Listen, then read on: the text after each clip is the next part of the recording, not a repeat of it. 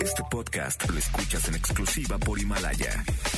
Si aún no lo haces, descarga la app para que no te pierdas ningún capítulo. Himalaya.com. MBS 102.5 presenta a Dominique Peralta en Amores de Garra.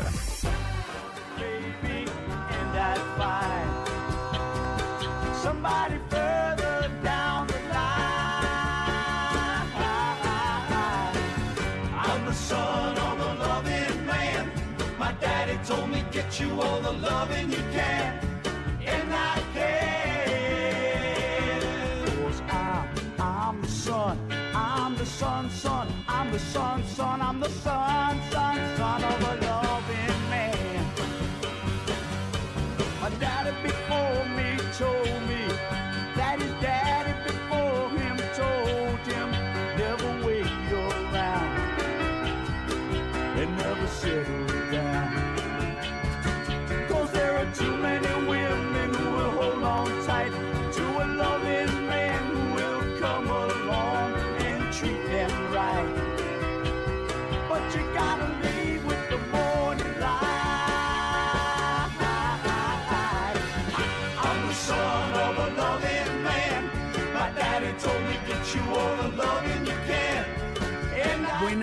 tardes, ¿cómo están? Soy Dominique Peralta, esto es Amores de Garra, bienvenidos. Lo que estamos escuchando es Buchanan Brothers, Son of a Loving Man. ¿Y por qué estamos escuchando esta canción en específico? Porque está Fernanda Solórzano aquí en la cabina junto con Víctor González, bienvenidos a los dos. Y eh, Fernanda, que es crítica de cine, especialista, escritora, también conductora de programas en televisión, tiene alguna colaboración en radio cada, eh, cada semana. Eh, es, nos va a hablar de varias películas, entre las cuales está la de Érase una vez en Hollywood, de Quentin Tarantino. Y esta, la de Son of a Loving Man, es una de las canciones que aparece dentro de la película.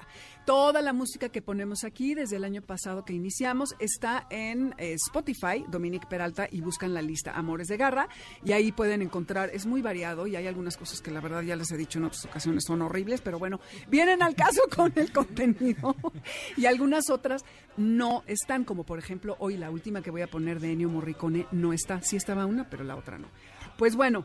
Hoy, como les decía, está Fernanda Solórzano. Estoy muy emocionada, Fer. Muchísimas gracias de que estás aquí. Justo me preguntaba si eh, conseguimos tanta gente para hablar de animales cada semana. Le digo que se sorprendería de la cantidad de especialistas que hay al respecto del tema. Y ella les decía que escribe, en fin, todo esto que les comenté.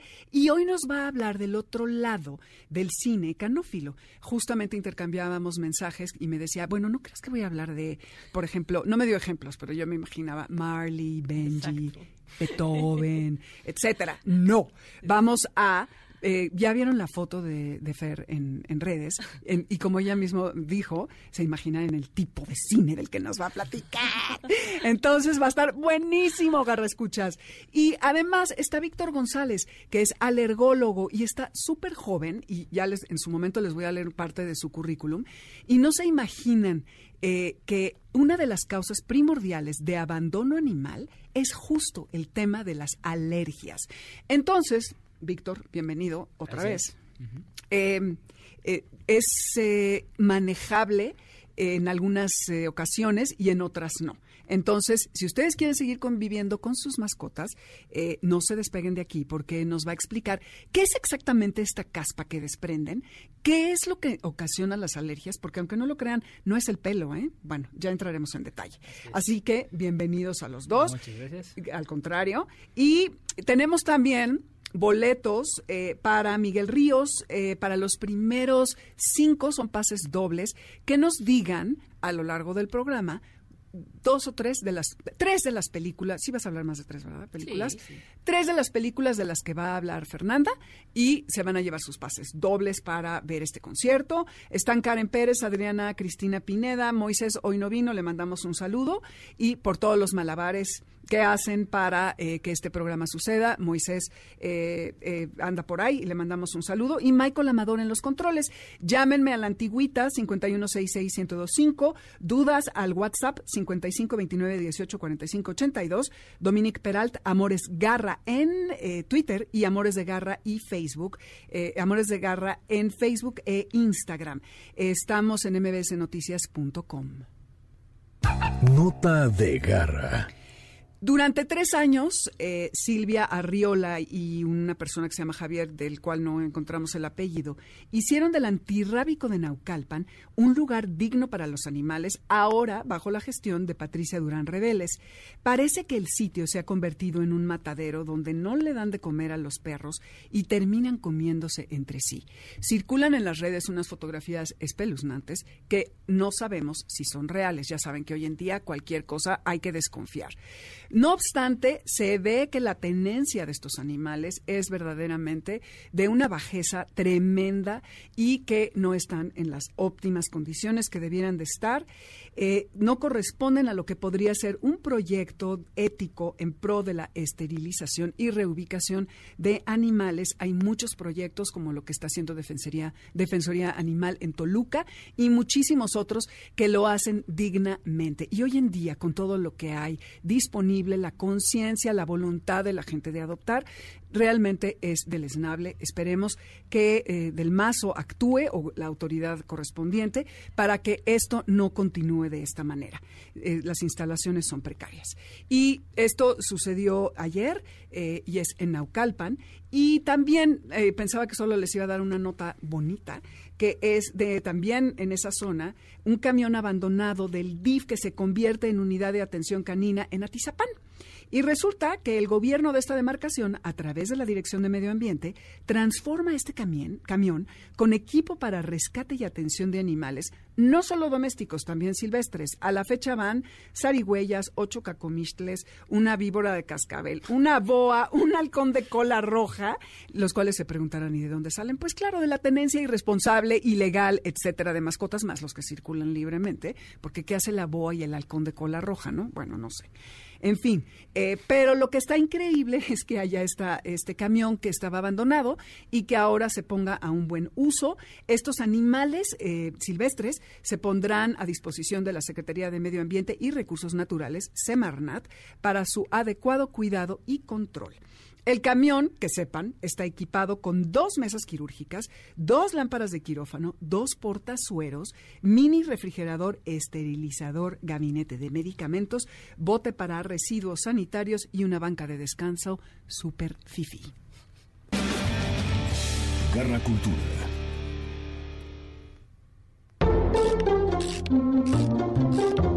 Cine desde sus inicios está muy ligado a los perros por el cariño que les tenemos. De las primeras películas que se hicieron en 1916 fue la inglesa Rescatado por Robert donde se despliegan los elementos clave de la gramática cinematográfica, el close shot, medium shot, long shot, el corte trata de un inteligentísimo perro que cuida a una niña a la que cuando se la roban, Robert se da cuenta, sigue a la secuestradora y luego va en busca del padre de la niña y lo lleva a donde la tienen presa. Es gracias a la perspicacia del animal que la logran rescatar.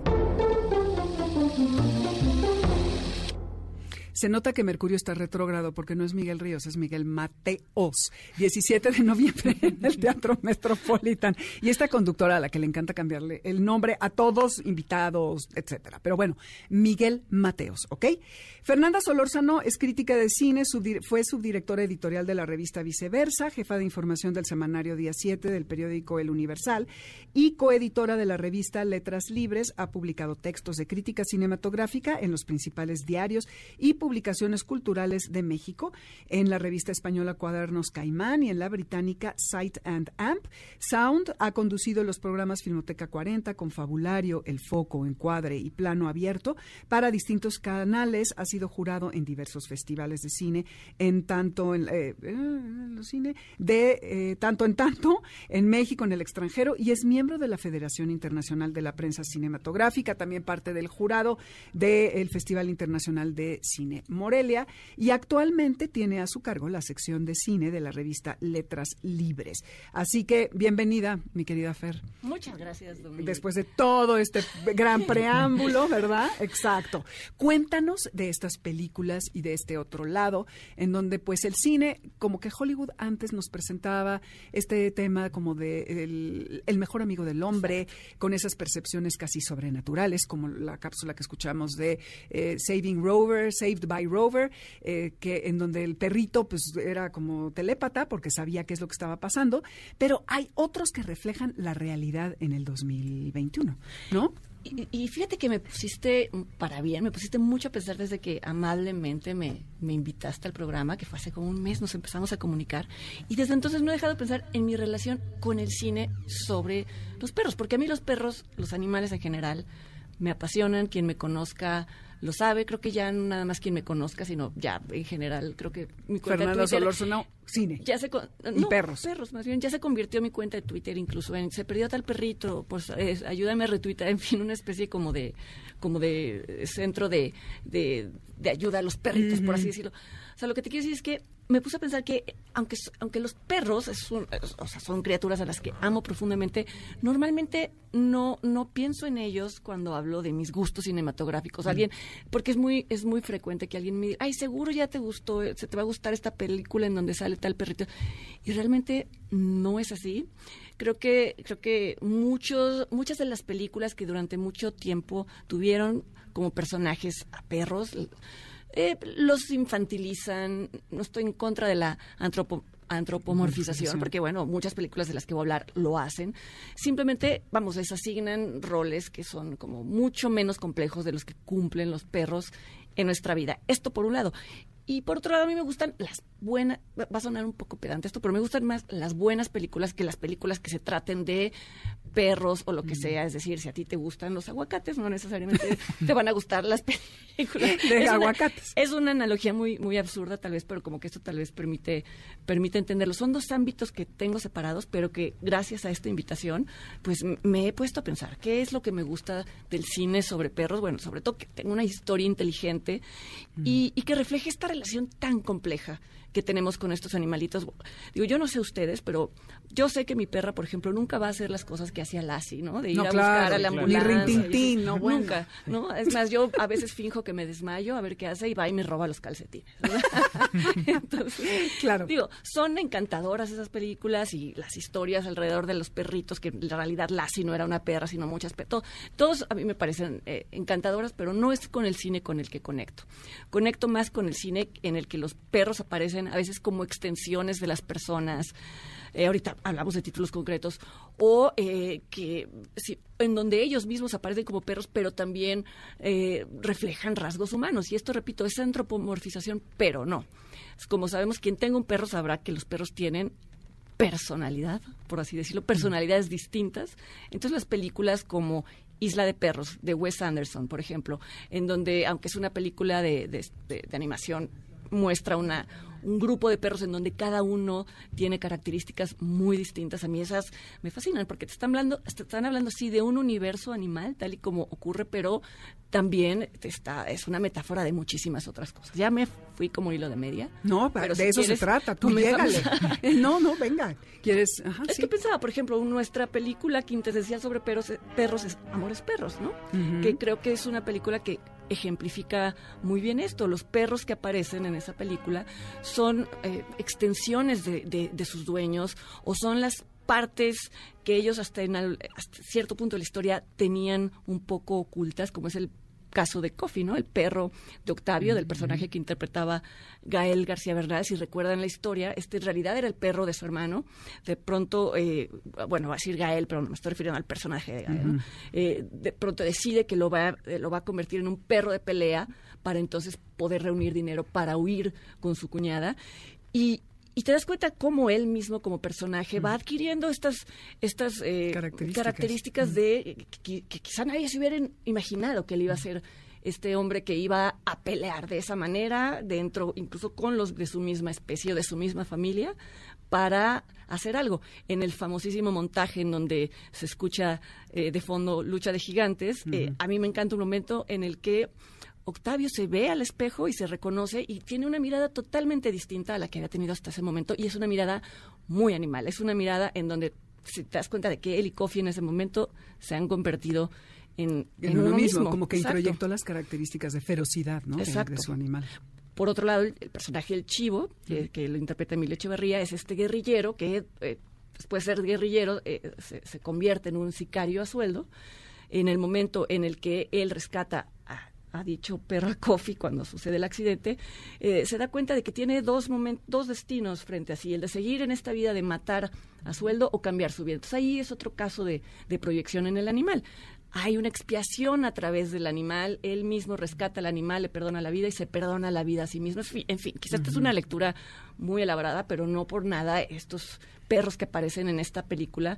eh, Sí, no tienen- es fortuito, es por tienen nada, que una aparecen. razón que están allí, Exactamente, ¿no? sí. El perrito chiquito que se mete Sí. detrás, debajo de la duela, pues es- es esta parte enclaustrada, eh, que no sabe nadie cómo rescatarla, en el que al final acaba estando la, la- su dueña, la modelo que ya no puede escapar de su propio, de su propio cuerpo. Destino, Es claro. una película muy buena, a mí me gusta muchísimo, creo que, no voy a decir que es la mejor de Alejandro González, porque esto de la mejor, pero, pero vamos. Sí, es muy subjetivo, ¿no? Y, y- y fíjate que hace rato que, comen- que comentabas la película de Tarantino, cuando vi esta, eh, Érase una vez en Hollywood, que acaba de estrenarse hace poquito, me recordó muchísimo Amores Perros en ese sentido.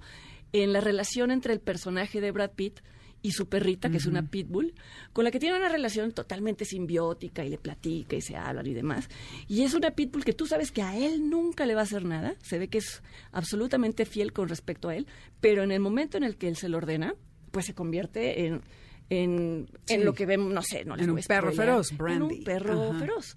Exactamente, porque ya nos había dicho la película que él mismo como personaje tenía esta beta violenta, impulsiva, pero que no va a atacar a quienes a quienes no lo han traicionado. Aquí va dirigido el ataque. Entonces me recordó muchísimo Amores Perros en ese sentido, en el sentido que cómo hay un personaje que se proyecta o cuyo perro es una extensión de sí mismo, Claro. por ejemplo. Sí, pues eh, es son dos muestras muy interesantes de lo que son los perros en realidad, antropomorfizados de alguna manera por cómo nos conectamos con ellos, no obstante, eh, reflejando las verdaderas características y no fantaseando alrededor de ellos, aunque sí se da un poco ese juego en Érase una vez en Hollywood por esa relación simbiótica y cómo ella lo espera todo el día y le mezcla su alimento seco y húmedo y ella no come hasta que él no le dice, bueno, eso sí sucede, ¿eh? Eso cuando sí los sucede. tiene muy educados. Mis perros no, No, no, mis perros. Me quita- mi perra me quita la comida, pues, claro, ¿no? por supuesto, eso sí te exigen. Pero bueno, vamos a ir a un corte rapidísimo. Quédense en el 102.5 FM, en Amores de Garra.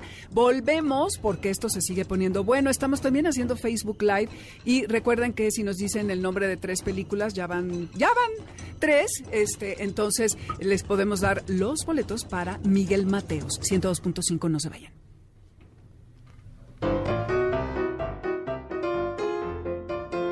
Vida de perro de Charles Chaplin es otro ejemplo de cómo el cine refleja la realidad. En esta cinta es la de los inmigrantes que vagabundean por distintas ciudades de Estados Unidos. Chaplin, como la mayoría de estos inmigrantes, simboliza el abandono, la falta de recursos, el estar desprovisto de abrigo, pero cuya única compañía en todas sus pericias es un perro. Quieto. Quédate con nosotros. En un momento regresamos. Este podcast lo escuchas en exclusiva por Himalaya. ¡Suelta! Regresamos. No hay tal cosa como una mascota hipoalergénica. Es cierto que hay algunos animales que desprenden menos escamas, pero todos los perros y gatos tienen alérgenos en la saliva, la caspa y la orina. No importa si son de pelo corto o largo o su tipo de raza, todos producen alérgenos.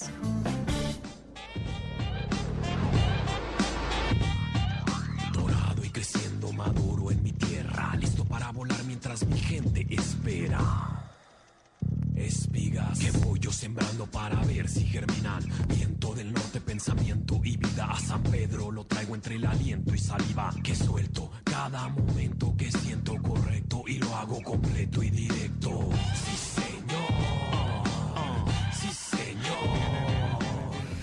Amores de Garra 102.5 FM, yo soy Dominique Peralta, qué bueno que estén aquí con nosotros. Esto que están escuchando, claro, es Control Machete. Sí, señor, los regios ya saben, Pato y Toy, que duraron poco, pero ah, qué bien hicieron las cosas. Este hip hop, rap, como le quieran decir. Y esto, evidentemente, es parte de la película de eh, Amores Perro. Ya les iba a decir Amores de Garra, Dios mío, ya ven. pero eh, eh, es un, un soundtrack increíble, si no mal recuerdo es doble. Eh, trae miles de canciones y trae a Ilia Curiaki, Los Valderrama, Julieta Venegas, a Celia Cruz, eh, a, bueno, Control Machete, eh, trae también a Nacha Pop, obviamente que lo mencionó ahora Fernanda, y vale la pena que lo busquen, y es de los primeros pininos de Lynn Feinstein, mi amiguita del alma, a la cual le mando un abrazo, que sé que no me está escuchando, pero no importa, y recordarles que en Spotify, Dominique Peralta, Amores de Garra, es la lista en donde está todas las canciones que están aquí, ah, eh, en el programa. A la antigüita, 5166125, vía WhatsApp, si tienes dudas, en 5529184582, redes Dominique Peralt y Amores Garra en Twitter y Amores de Garra en Instagram y Facebook. En Himalaya, esta nueva aplicación estará disponible el lunes, el podcast, y también estamos en mbsnoticias.com. Así que eh, no dejen de, escribirnos porque estamos regalando para el 17 de noviembre. Ya quedan creo que tres pases dobles para Miguel Mateos el 17 de noviembre en el Teatro Metropolitan. Y lo que tienen que decirnos es el nombre de tres películas de las que Fernanda está hablando. Y nada más, como ya viene el, puente de la próxima semana, una súper actividad que pueden realizar es ir en Morelos a Sofari. Métanse a buscar, en, está el kilómetro cincuenta y tantos de la carretera Cuernavaca, eh, para que vayan el puente. Tienen 132 especies de animales, aproximadamente 1.500 animales, y están haciendo una labor desde hace muchísimos años en 40 hectáreas de rescate eh, y cuidado de animales que están en peligro de extinción. Tienen antílopes de cuello eh, negro y tienen ahorita a dos elef- a una elefanta y acaban de recibir a otra, porque con esto de los circos tuvieron que decidir de un día a otro en recibir a la segunda y lo que están haciendo es recaudando dinero para poder ampliar la casa de las elefantes, elefantas. Entonces, eh, la entrada en la taquilla obviamente ayuda a, porque ellos no reciben dinero de nadie, todo es recaudado a través de la taquilla y ahorita Jorge, un fotógrafo, hizo con varias celebridades eh, una serie de eh, estudios fotográficos con los animales, padrísimos que en línea a partir del miércoles lanzaron a la venta y así también pueden ustedes ayudar. Entonces, sofari.com, métanse, vale la pena y además de que es un entretenimiento con causa. Tienen que ir en coche, si no tienen coche, el Pullman de Cuernavaca o algo así, pero ahí pueden ver toda la información, los lleva, pero no es lo mismo que ir en tu propio coche, porque no se pueden bajar, obviamente, ¿no? Entonces, bueno, ya saben. Entonces, Fernanda Solórzano, síguenos contando, eh, nos que- quedamos de las en películas que, las que muestran sí. cierta simbiosis con, Exacto, con los entre humanos. hombres y humanos. Y es que, bueno, no sé si, si a ustedes les pasa, tú, tú tienes tú tienes perro, tú Sí. tienes perro, quienes nos están escuchando. Es verdad, que esto, esto que a veces se usa a veces como insulto de, ay, es que las, perso- las personas se parecen a sus mascotas. Yo ya vi que en mi caso sí es verdad, no sé qué empezó antes, no sé si yo... Tuvo la mascota. Pero, pero, pero de verdad, digo, no sé si, si uno en- encuentra o elige a su, a su mascota, en este caso un perro, por afinidad, o si ellos van eh, de pronto aprendiendo tus ritmos. No lo sé, pero bueno, yo lo he observado en muchísima gente y también me gusta que estas películas muestran eso, muestran... eh, muestran también que nosotros como personas a veces somos instintos, ya cada vez tenemos como más apagados los, los instintos o el uso de los instintos, pero eh, estar cerca de un animal a veces los, los reanima, te das cuenta de qué cosas tienes tú de ellos, en lugar de siempre estar pensando, ay, los perros en qué se parecen a los humanos, creo que a veces la, la pregunta inversa es interesante, ¿qué, qué tenemos nosotros los humanos de, eh, eh, de los animales, ¿no? ¿Qué vale la pena rescatar? No todo.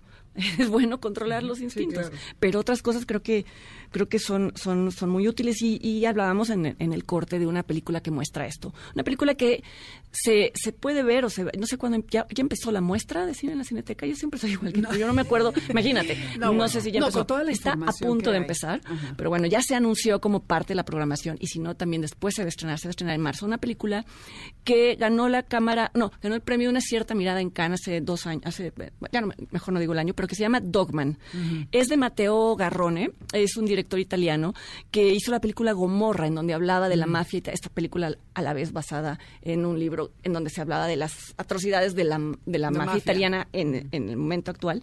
Y esta película va, revisa esos, escena- recorre esos escenarios otra vez, y es la historia ficticia de un peluquero en un barrio eh, totalmente dominado por, por la mafia. Pero bueno, él, él, él sigue atendiendo a su clientela canina, tiene, tiene la capacidad de domar hasta los que parecería que no, que no puede domar, tiene, tiene esta conexión con los perros y a la vez tiene una, una, un amigo humano que es muy problemático. Es uno de los gángsters más peligrosos de toda esa zona, todo el mundo quiere deshacerse de él, pero es amigo del protagonista y el protagonista no puede serle no puede serle desleal, que también es una característica De los perros. Eh, creo que eso es lo que los define casi. eh, yo no creo, bueno, no sé. Uno sería el perro rabioso Uno- y el otro sería como el perro fiel. Y sin embargo, sí, pero sí, sí, pero y sin embargo se- son el perro rabioso sabe que el, el amigo siempre lo va a proteger. Entonces están estas dos dos personalidades perrunas y la historia llega a un punto en donde también un perro que se siente atacado, por más leal que sea o por más noble que sea, pues va a tener una reacción radical, ¿no? A veces se, se culpa a los perros de ser agresivos, ningún creo que los perros no son naturalmente agresivos, casi siempre tienen que ver con el entorno, con cómo fueron educados, con cómo, con cómo se les eh, se les restringió de cualquier libertad, en fin, no sé, no me voy a poner a hablar de cosas de etología, pero bueno, pero esta película habla de eso y es muy conmovedora y el actor ganó el premio a mejor actor en el Festival de Cannes en el que compitió. Entonces, esta es una recomendación que pueden ver en cuestión de una semana o si se quieren esperar un poquito más, en marzo se va a estrenar, se las recomiendo mucho. Pero lo vamos también antoja, ¿eh? Dog- Dogman, acuérdense. Dogman. No sé si en, ay, ojalá no sé si en español le pusieron el perro hombre o no sé. Ah, ok. Pero si bueno, pueden buscar, Karen, a ver si Dogman, ¿cómo se llama en español? Oye, y nada más una anotación al margen, que eh, la película eh, de Érase una vez en Hollywood de Tarantino, la perra Brandy recibió la palma de oro de la palma la dog pound no Ah. Claro. ¿cómo dices en español La- de tan buena actriz por ahí leí que era la- lo mejor de la película yo no la he visto pero no sé tú qué opines yo siempre le voy a dar a cualquier perro cualquier premio. Claro. Porque es por existir. ¿no? Ah, despertar de qué Uh, despertar de la fiera. ¿Ven? Dicen que así le... Sí, bueno. Bueno, pero bueno, Claro. de alguna manera. O sea, resume lo que acabas de decir. La Sí. conclusión de la película te lleva a justamente eso, a esa Así es. nobleza que de pronto por supervivencia tiene que... Despierta la parte, como en Octavio en, en- en Amores Perros, ¿no? Ándale, exacto. Oye, y la de White Dog, me muero de ganas y no me he atrevido. No te has atrevido, Dominique. ¿Por qué? Porque eh, sé que es un perro que es como una máquina, una eh, no es una máquina asesina, pero es una bomba de tiempo y que aquí es un perro blanco, pero en toda la eh, eh, blanco físicamente, pero es en toda la acepción de la palabra, porque es un perro racista, entre comillas, según lo que he leído, ¿eh? porque asume como el comportamiento del amo y de No, sus anteriores. la reseña Estoy muy mal. equivocada. Leíste Ok, la reseña y que se escabecha a los a las personas de color. No, no, no, no, no, no, no. Qué no. bueno que me Leíste-. No, es, es, es una película hermosísima porque justamente habla del racismo, pero no, de, no del racismo de un perro hacia otro, ni del racismo de un perro por imitar a sus dueños, sino del racismo de una sociedad hacia los inmigrantes. Esta es una de las muchas lecturas que tiene la película. La película comienza con la historia de una niña que tiene, que tiene un perro mestizo. Es rumana la película, se queda en casa de su padre, es hija de padres divorciados, y su padre no necesariamente quiere quedarse con el perro, no se puede quedar con él, y entonces eh, lo dan, lo da, el, el perro se escapa, no les voy a contar la película porque se nos va todo el programa, pero bueno, el, el perro se escapa y el perro no está acostumbrado a estar en la calle, y entonces empieza pues a, a- primero a librar la vida, a, que, a evitar ser atropellado, pero empieza como a, a, a reclutar a otros perritos callejeros. Y entonces ellos es, es pues eh, sí, no es realista la película, pero pero, Pero bueno, pero algo. te conmueves igual. O sea, em- empieza a reclutar a sus amigos callejeros para hacer una revolución, una revolución en contra de la opresión de los humanos, en contra del hecho de que en Hungría siempre se les da preferencia a los perros de raza para darles una- un, un permiso, un carnet. Los dueños tienen preferencias y tienen un, un carnet de raza, de perro de raza. Como la novela de Pérez Reverte, ¿no? De hecho, esta película de la que estamos hablando inicia con una escena que es idéntica a una escena de un libro de Coetze, de una escena de la, de la novela Disgrace, porque como sabes, él también es un gran amante de los animales. y habla, eh, pues sí, de, de cómo a veces los humanos sacamos lo peor y lo mejor a través de los perros. Es súper conmovedora, es una especie de, de película de insurrección perruna, pero bueno, también habla de pues de insurrección de los marginados y demás. Y algo que les va a gustar mucho a quienes les gusten los perros en general es la historia detrás. Todos los perros que aparecen en la película, que son perros mestizos, fueron perros de albergue y fueron entrenados para para actuar en esta película, incluido el protagonista que en su momento ganó también la palma, la Uh, Palma la palma de los perros. Entonces ya soy yo la obsesiva, me puse a ver en YouTube, ¿no? Cómo, cómo se planea el entrenamiento para las escenas de estos perritos. Y, por ejemplo, hay una escena que es muy, es muy, es muy violenta porque entre las cosas que pasa este perro que ahora ya es carrejero es que lo entrenan para ser un perro de pelea. Al ser entrenado como un perro de pelea, de, hay una escena muy violenta de, de pelea perruna, pero en YouTube se puede ver cómo esto es- es- evidentemente no sucede, ¿no? Es, es recreado. sí, claro. y, dice, y dice el director que todo lo contrario, que y- lograron que el perro protagonista se hiciera de un mejor amigo perro con el que siempre quería jugar. Y entonces ya acercándose a la fecha de la filmación de esa escena, lo separaron para que tuvieran tantas ganas de jugar que entonces filmaron eso, ¿no? Obviamente, pues ya después en edición y demás, pues cortaron y metieron los, los gruñidos y les pusieron eh, la sangre y demás, pero, pero era todo un juego. Era todo un juego. Y terminando la película, pues como ya eran perros famosos, lograron ser adoptados. Entonces ahí, Ay, qué sí, es padrísimo. Qué increíble. Sí, sí. Oye, ¿y dónde podemos ver esta película de Se lo- les prometo que les voy a hacer llegar, si te lo hago llegar a ti, el- la plataforma en la que posiblemente Ok. se puede encontrar, porque es una película ya de hace algunos años, es del 2014 me parece. Ok, perfecto. Se nos acaba el Yo tiempo, sé. Fernanda. Pero bueno. Oye, bueno, todo el mundo sabe dónde encontrarte, pero para los que no sepan y te estén descubriendo, ¿dónde te encontramos? Sobre todo en Twitter, de en redes sociales solamente estoy en Twitter, en arroba f-solórzano. Ok. Eh, en redes sociales. Y bueno, como tú comentabas, colaboro semanalmente con Denise Merker en su programa Así es, los Atando viernes, Cabos. ¿no? Así Sí, es. sí, te y bueno, y eh, por escrito colaboro en, en Letras Libres, tengo un blog ahí mismo que se llama Cine Aparte y en donde se pueda a veces aparezco, donde me inviten. Ah, pues ahora, aquí, estás, ya es tu casa invitadísima. ya a que sí quieren que regrese, Fernanda. Díganos, díganos, exactamente. Muy bien. Bueno, pues nos vamos a corte rapidísimo y vamos a volver con el doctor Víctor González, que además tengo que, que agradecerle a Mariana Orozco, que es quien me recomendó con Víctor. No se vayan porque ahora va la parte de cómo manejar alergias con gatos y perros que tenemos en casa. Volvemos.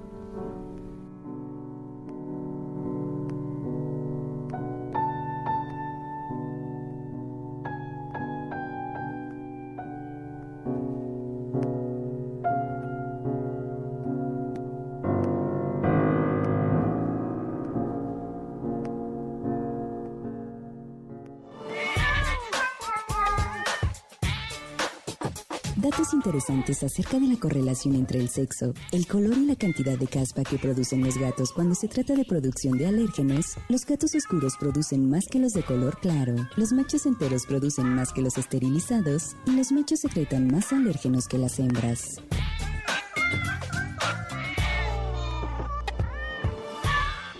¿Sabes dónde está tu gato?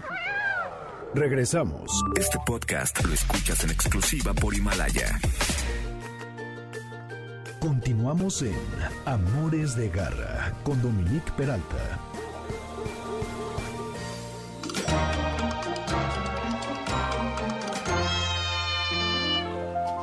Los gatos son responsables de ocasionar más alergias que cualquier otro animal doméstico y son pocas las razas que son toleradas por quienes las padecen. Estas son el Cornish Rex, también conocido como Devon Rex, el gato esfinge y el gato belinés.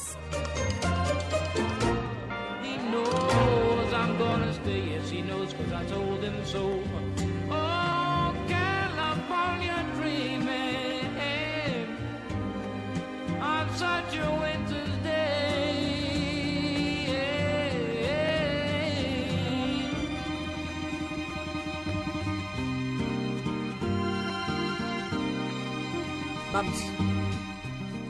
102.5 FM, yo soy Dominique Peralta y esto es Amores de Garra. José Feliciano es la voz de esta versión de California Dreaming de la película Once Upon a Time in Hollywood, Érase una vez en Hollywood. Ah, decirles que la canción con la que nos fuimos a corte es de Ennio Morricone, este compositor eh, italiano que tiene como más de 500 películas a las que les ha puesto la música y dicen que ni él mismo se acuerda cuáles son ni, ni tiene la cuenta exacta. Pero bueno, película que vean, no todas, pero muchísimas han sido musicalizadas por él. Y bueno, eh, en Spotify encuentran la lista con la música, van a Dominique Peralta y ahí van a encontrar la lista de Amores de Garra. Ya se acabaron los boletos para eh, Miguel Mateos el 17 de noviembre. Gracias por habernos llamado. Y eh, si nos quieren preguntar algo, 5166-1025, 5529-184582 es nuestro WhatsApp. Y en línea, Dominique Peralta y Amores Garra en Twitter y Amores de Garra en Instagram y Facebook. Estamos en MBS Noticias. Y el lunes en Himalaya eh, y también en la plataforma de MBS vamos a tener el podcast. Cuidados de garra. Bueno, les decía que ahora vamos a hablar de alergias. Entonces está con nosotros el doctor Víctor González, que si lo ven está tan joven para el currículum, no lo voy a leer todo porque no tenemos mucho tiempo, pero es médico cirujano egresado de la Facultad Mexicana de Medicina de La Salle, especialidad de pediatría y subespecialidad en alergia e inmunología clínica pediátrica.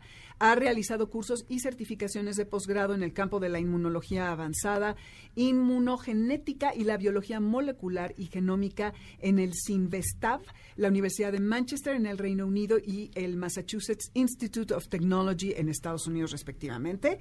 Además de que es ponente en diversos foros, consultor de muchos capítulos de libros, miembro activo de diversos colegios y asociaciones en el campo de la pediatría y alergias e inmunología en México y en el resto del mundo. Y como verán, no es cualquier cosa. Y ahora, Víctor, bienvenido. No, eh, para que nos platiques de este tema tan controvertido, porque según tengo entendido, el 15% de las personas son alérgicas a los animales y hay 11 millones que lo son tan solo a los gatos. Pues sí, mira, la verdad es que hablar de alergias es un es todo un tema, ¿no? Eh, es una enfermedad que ha ido creciendo. O sea, si lo ponemos de manera global como alergia, alergia no quiere decir más que la sobrereacción por parte del sistema de defensa a algo que normalmente es inerte o tonto o que no debería estar generando ningún problema. Pero que por alguna extraña razón nuestro sistema inmunitario empieza a reconocer estos elementos como extraños y entonces empieza a montar una respuesta específica, exagerada o no controlada justamente contra este elemento. Actualmente sabemos, según los últimos estudios grandotes que tenemos, que más o menos el 30% de población tiene alguna enfermedad alérgica. La inmensa mayoría de estas son respiratorias, concretamente algo que se llama rinitis alérgica o la otra gran situación es asma. Estas dos enfermedades tienen muchísima relación y, como bien lo mencionas tú, pues dentro de las cosas más alergénicas o que constantemente vemos en el consultorio o en los hospitales es justamente alergia a las mascotas. Aquí en México te podría decir que está un poquito todavía más hacia la parte de los pólenes y los muchos árboles que tenemos alrededor nosotros, pero la verdad es que sí es un motivo de consulta bien frecuente, ¿no? ¿Qué porcentaje dirías de tus pacientes? Pues más o menos yo te diría que los pacientes que tengo rinitis alérgica, más o menos la mitad ya me están queriendo botar la, ma- la mascota antes de que siquiera le lleven tratamiento. Es, es impresionante. Y esa rinitis es específica de los animales. Pues ahí, digo, ahorita el porcentaje a lo mejor no lo tengo muy presente. No creo que exceda más o menos el 15%. La verdad es que no es así como lo más común, pero la verdad es que sí se tiene como el paradigma, ¿no? De, ah, tienes, estoy moqueando, tengo estornudos, tengo gato, el gato va para afuera, ¿no? Y a veces, muchas veces ni siquiera es el gato, ¿no? O no es el perro o, o alguna otra mascota que nosotros tengamos.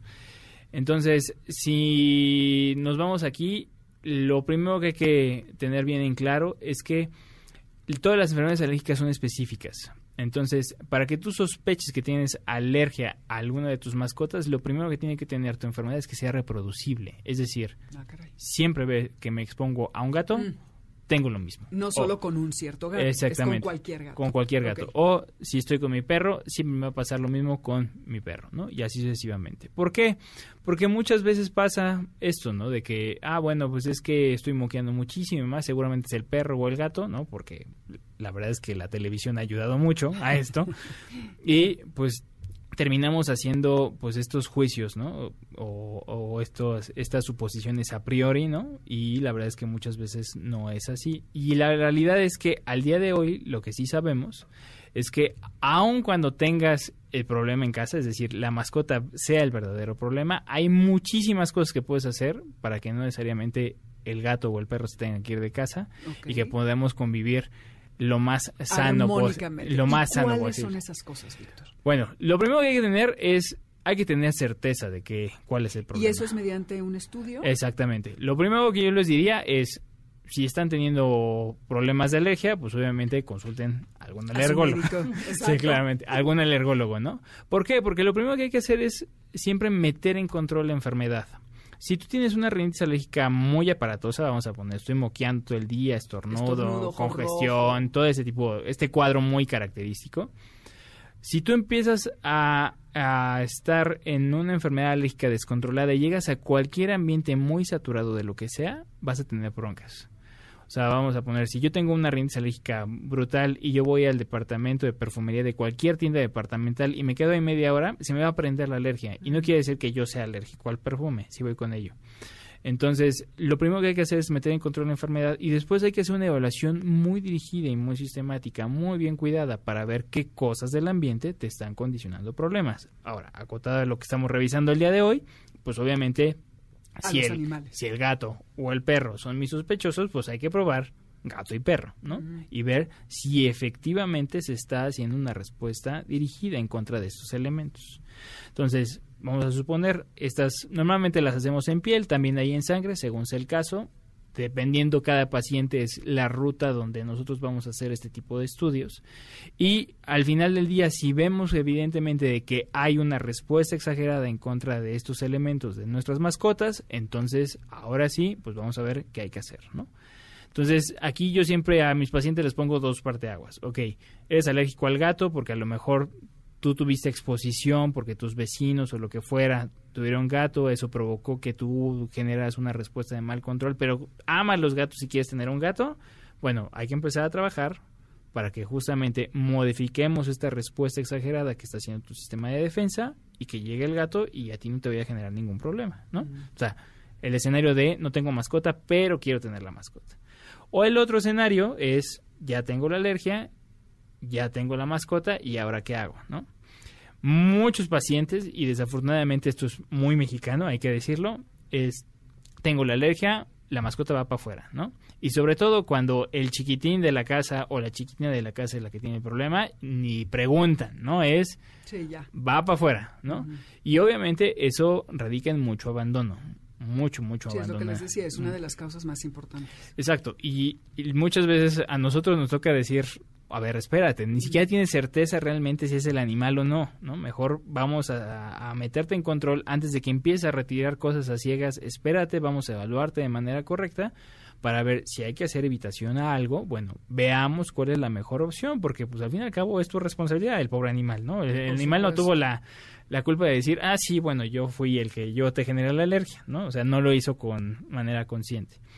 Entonces, si no tenemos mascotas, pero que tenemos que tener mascotas, bueno, lo que hay que empezar a ver es en cuánto tiempo estás planeando tener la, la mascota, ¿no?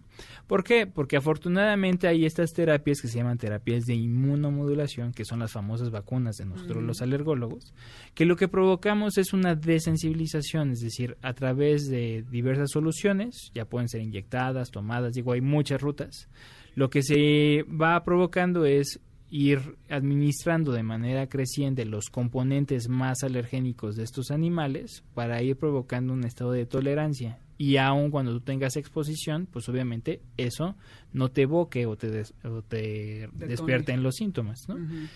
Normalmente no lleva mucho tiempo, estamos hablando de unos cuatro o cinco meses, normalmente ya estamos viendo cambios muy tangibles en los pacientes de que ya, ah, ya puedo tolerar el gato y ya no condiciona ma- mayor problema y entonces cuando dijimos, bueno, ya vamos bien, entonces es momento, ¿no? De que llegue la mascota que tú quieres a tu casa. Pero obviamente este es el escenario ideal, ¿no? O sea, tengo el problema, vamos a planear la llegada de la mascota y voy a poder convivir con ella sin que tenga mayor problema, sea gato o perro. O- obviamente ahorita señalo más los gatos porque los gatos Los son gatos más, son, más te nada más. Si ya tienes a la mascota y no tienes este tiempo para prepararte, ¿hay manera de poder Sí, entonces esto? ahí, ahí hay que ir muy de la mano con la evaluación médica, ¿no? Entonces, ¿por qué? Porque hay que decirle la realidad a los pacientes. O sea, ya tienes el problema, seguramente voy a tener que estar utilizando contigo a lo mejor dosis un poquito más alta de los medicamentos para que te mantengas estable o, o asintomático, vamos a ponerlo así. ¿Por qué? Porque pues el inquilino ahí está contigo. Y iniciamos a la par estas terapias de inmunomodulación. Igual, ¿no? O sea, poco a poco vamos a ir haciendo como el DECET. O sea, voy a ir bajándote paulatinamente los medicamentos, vamos a ir avanzando en tu inmunoterapia. Después el gato ya no te va a generar problema, te quito medicamentos, tú sigues con tu tratamiento y de ahora en adelante sin broncas, ¿no?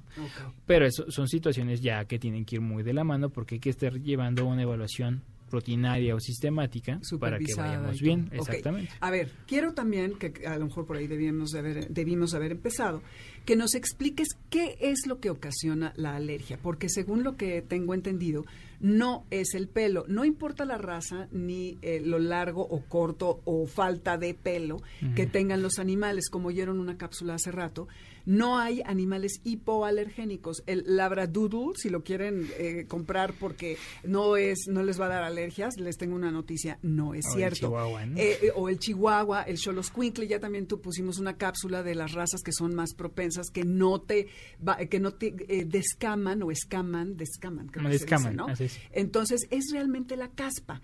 Eh, todos los animales desprenden estas proteínas que tengo entendido que es la FEL-D1, la de la saliva de los gatos, y la KNF1, la de los perros. Así es. Entonces, ¿por qué nos explicas, no nos explicas exactamente qué es de estos animales lo que nos ocasiona las alergias? Ok, bueno, lo que me, tú estás diciendo, Fel de 1, Can, es, esos se, se llaman alergenos mayores. ¿Qué son los alergenos mayores? Son estas proteínas que contienen algún componente de las proteínas de los animales que causa la mayor reacción en la mayor parte de los pacientes en ese tipo de alergia en específico. O sea, si eres alérgico al gato, el 80% de los pacientes están sensibilizados a esa proteína, entonces sabemos que es la proteína más alergénica, con el perro igual, ¿no? Y así nos podemos ir caballo, Sí, ratón, lo que tú quieras, ¿no? ajá. Hay muchísimos. Mm. Ok, ahora, efectivamente este concepto de mascota hipoalergénica no existe, ya está bien demostrado. Hay un estudio muy interesante en el 2010 que hicieron comparación de diversos tipos de razas, de tanto de perros como de gatos, igual, ¿no? No, no, o sea, no hay... Sí, algunos sueltan menos caspa, pero, Pero todos, ¿no? Exactamente. Y la caspa, que es realmente lo más alergénico de los animales, pues no es más que una mezcla entre, pues vamos a decirlo, glándulas este, salivales o a veces grasa, ¿no? Que secreta propiamente la piel, algunas proteínas que a veces acompañan algunos este, pelos de al- algunos perros o ciertos gatos, obviamente hay pelos más largos que otros, ¿no? Entonces las proteínas ahí cambian. A veces, por ejemplo, en el, en el caso de los gatos, como tú lo bien me lo, lo mencionabas, es muy frecuente, se lamen, entonces dejan estas proteínas de la saliva en el... ent- Entonces todo eso va acumulando, pues estos restos que se, a- se acumulan, forman esta pasta, Y se quedan Exactamente. en tu cama, en los sillones, en los donde esté el animal, donde pasa el animal, ahí va a ir dejando. Nosotros lo hacemos, ¿no? Nosotros como animales, pues lo hacemos porque estamos descamando todo el día Sí. células epiteliales, o sea, de la piel, y obviamente pues ahí las vamos dejando por todas partes, ¿no? No, Obviamente no, no se ven estas células porque son muy pequeñitas, lo mismo pasa con esta caspa de los animales, ¿no? Es una mezcla de varias cosas según perro, gato o el animal que nosotros estemos revisando, ¿no? Por así decirlo. Ok. Además de estas vacunas, ¿qué otros consejos darías a los que tienen animales en casa para poder tener un mejor ambiente con ellos? Lo primero que hay que hacer, independientemente de la inmunoterapia que vamos a poner, eso es decisión conjunta y eso es evaluación de seguimiento de médico y demás. Siempre nosotros nos, nos enfocamos en que trata de mantener el ambiente lo menos saturado que tú puedas, ¿no? Entonces, una medida facilísima o muy barata para mantener las cosas en control es, así como te lavas las manos o te lavas los dientes, lávate la nariz. ¿Por qué? Porque la puerta de entrada justamente de esas cosas es la parte respiratoria, ¿no? Entonces, con estas soluciones que ven en la farmacia o en el súper, que es agua con sal, ¿no? Pues no es otra cosa. Sí. Si tú lo haces de manera frecuente, pues en cierta manera es como barrer la casa, vamos a ponerlo en el interior. Si la cosa que te está condicionando el problema del gato o del perro se está depositando a nivel de la nariz y tú haces un lavado nasal, pues esto va para afuera. Al estar en menos contacto con tu mucosa, o sea, la parte interna de la nariz, pues vas a generar menos inflamación. Si hay menos inflamación va a haber menos síntomas. Ergo, la necesidad de medicamentos que tú necesites va a ser muchísimo menor, ¿no? Entonces, termina siendo una medida muy simple, pero la verdad es que tiene Sí, muchísimo, muchísimo, impacto. Y no solo para los animales, para todo. También eh, tengo entendido que es aspirar, no tener tapetes. Exactamente. este, que no se suba el animal a la cama, que no esté en tu recámara, como estar menos cerca de ellos para respirar menos todas estas escamas. Así es, el donde pasamos más tiempo, casi una tercera parte del día, es la cama, ¿no? Entonces, si tú dejas ahí que se acumulen muchos de estos componentes, como estás dormido y estás respirando de manera más cercana, pues obviamente va a generar mayor problema.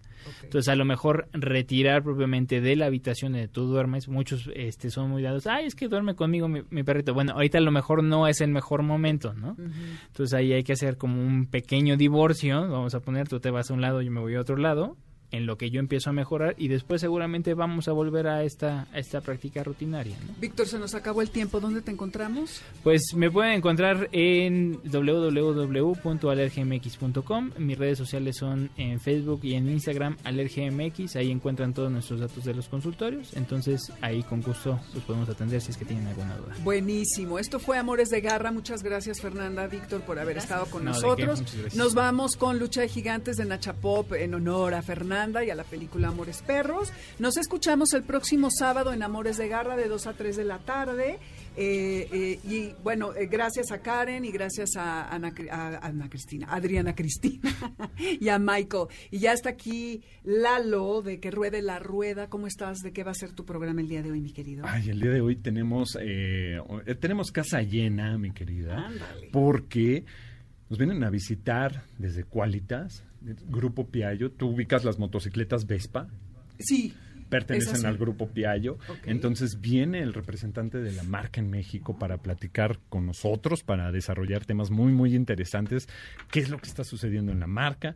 Eh, también tenemos a un chico que justamente a bordo de su Vespa ha visitado más de 12 países. Entonces ya lleva eh, 20 29 mil kilómetros Órale. cual es bastante.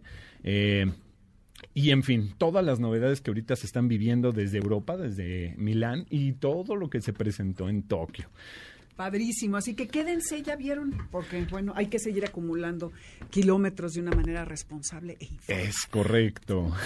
Adiós, mi querido Lalo. Chao, muchas gracias y pues bienvenidos en punto las 15 horas y estamos arrancando con esto, que es que ruede la rueda. No se despeguen porque de verdad tenemos contenidos que les van a encantar, los invitados nos van a mantener al borde del reloj y por favor, ya saben, escríbanos, estamos en redes sociales, arroba que ruede la rueda, en Instagram, en Facebook con el nombre que ruede la rueda y ahora también con Himalaya, esta aplicación en donde es mucho más sencillo eh, escuchar el programa a través de su teléfono móvil o incluso a través del portal. No se despeguen, esto es que ruede la rueda y estamos arrancando.